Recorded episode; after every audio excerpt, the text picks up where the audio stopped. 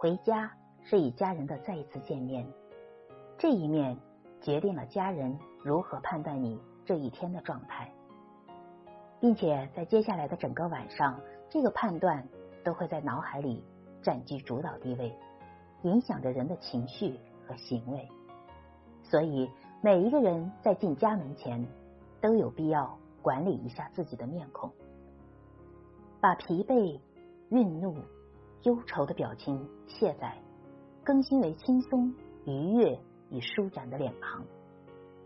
人一旦有了笑容，愤怒的、抱怨的、忧愁的话，常常就说不出口了。即便是糟糕的消息，脸上的笑容也会让听者觉得这不是什么要命的难题，反而会往积极的方向去想事情。家人是我们的一面镜子。一个人笑了，其他人也会受到感染。回家时的一个笑容，就是带给家人最好的礼物。生命只有一次，或长或短，人生喜怒哀乐尽由心造。